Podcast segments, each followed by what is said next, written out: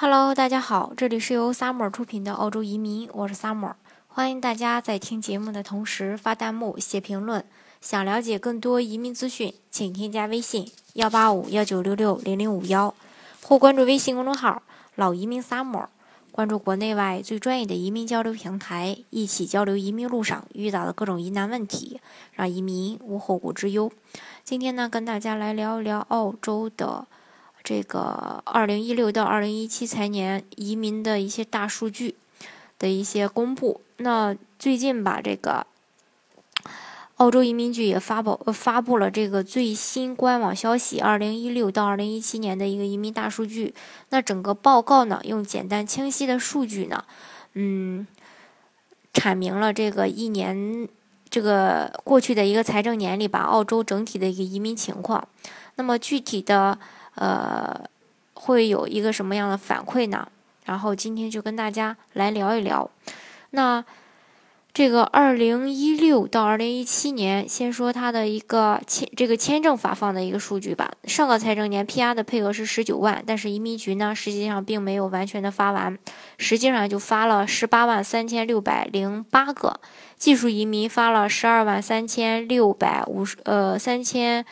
五百六十七个，家庭移民发了五万六千二百二十二十个，那儿童呃签证呢？呃，实际上发放了三千四百个，当然这个儿童签证不是属于这个移民计划当中的。那特殊资格移民发了呃四百二十一个。那除此之外呢，呃，针对这个移民人数的来源呢，也做了一个总结。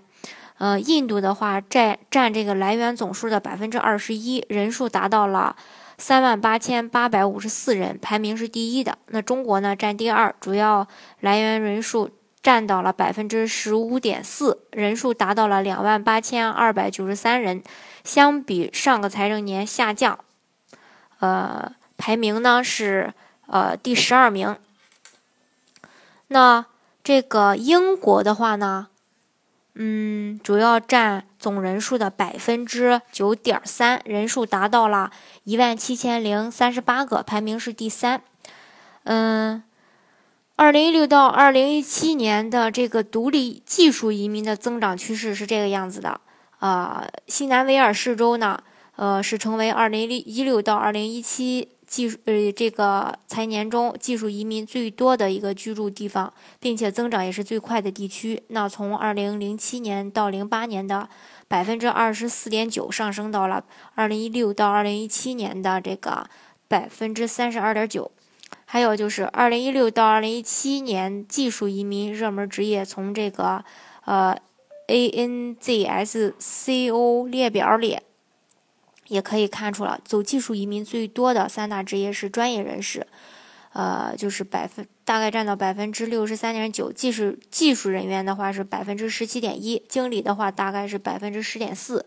那从表单上呃去看的话呢，二零一六年到二零一七年最热门的一个技术移民专业就是会计、软件工程师、厨师、注册护士和程序开发员。嗯，再说一下这个。呃，二零一六到二零一七年的这个家庭类的移民，家庭类的移民的数量在这个呃上个财年里数量是五万六千二百二十个，占配额总数的百分之三十点六，相比上个财年增长了百分之九点五。那配偶类的移民的话呢，二零一六到二零一七财年通过配偶移民的人数是四万七千八百二十五个，占家庭类移民的百分之八十。八十五点一，那配偶移民的需求量同比也增长了，呃，增长上升了百分之七点一。还有就是父母移民签证，这也是大家最关心的一个移民签证吧。但是进度呢，目前仍然还是非常慢。但是幺四三贡献类父母移民签证却让我们看到了这个家人团聚的一个希望。幺四三贡献类移民下了六千二百一十八个 PR，那。幺零三排队类父母移民，呃，下了一千三百四十五个 PR，并且需求量减少了百分之九点七，大概是二百八十个。那截止到二零一七年的六月三十号呢，呃，还有这个四万九千七百三十五人在排队等着审理，减少了百分之一点一。另一个方面，呃，幺四三贡献类父母移民的需求量增加了百分之二十六点三，数量呢达到了六千二百一十八个，那多了三千三百一十二个申请。截止到二零一七年的六月三十号，有三万八千五百零八个申请等着审理，增加了将近百分之三十。再就是这个子女移民签证。呃，共有三千四百个子女签证，呃，子女类的签证获批，其中呢，百分之八十三的申请人都来源于澳洲的境外。嗯，那澳洲移民在这个全球范围内呢，他也做了一个总结，澳洲移民叫高温不退。今年七月呢，胡润研究院最新公布的二零一七年中国投资移民白皮书上，汇总分析了二零一七年的中国移民指数。数据显示，在全球最适合投资移民国家排名当中，澳洲高居第四，前三名分别为美国、加拿大和英国。而在最新的这个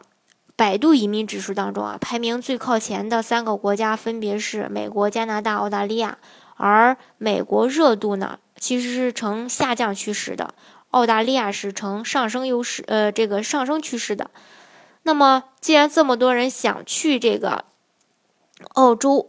为什么大家会选择这个澳洲呢？呃，当然也有很多的原因，但是呢，也总结了几点。嗯，第一个就是这个教育，再就是这个居住地球的这个啊环境污染，还有呃，很多人也把这个澳洲当做一个理想的环境生活。再就是医疗水平、资产安全、政治环境。社会安全，还有改变家族命运、生育的考虑，还有居住地区经济的不景气，再就是追随亲朋好友的脚步，还有更好的传承家庭资产，还有就是为了生意、为了税务去考虑，呃，要移民这个澳洲的原因。那子女教育和居住环境呢，是国人选择移居海外最主要的原因。所占的比重非常的高，达到了百分之六十以上。而在这两个方面呢，澳洲一直表现都非常的好，因为澳洲有八大嘛，还有在这个以 QS 和泰晤士等为代表的世界大学排名中，一直都是所向披靡，所以非常的抢眼。而澳洲的居住环境呢，也是举世闻名的，墨尔本也更是连续七年。斩获全球最宜居城市的桂冠。那除了墨尔本，像悉尼呀、珀斯啊等等，黄金海岸呀这些地方也深受国人的喜爱。那在联合国发布的全球幸福指数里面呢，这个全球青少年幸福指数和全球最适合孩子出生长大国家排名当中，澳洲也是位居榜首。另外还有就是澳洲的这个。呃，完善的社会福利制度，特别是说在医疗方面，也非常让人羡慕啊。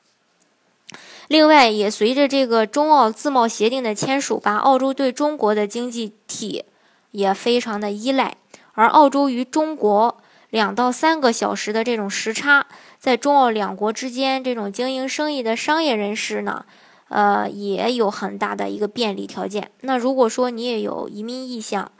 刚好目前你的条件也符合澳洲的一些呃移民项目的一些要求，那建议大家呢，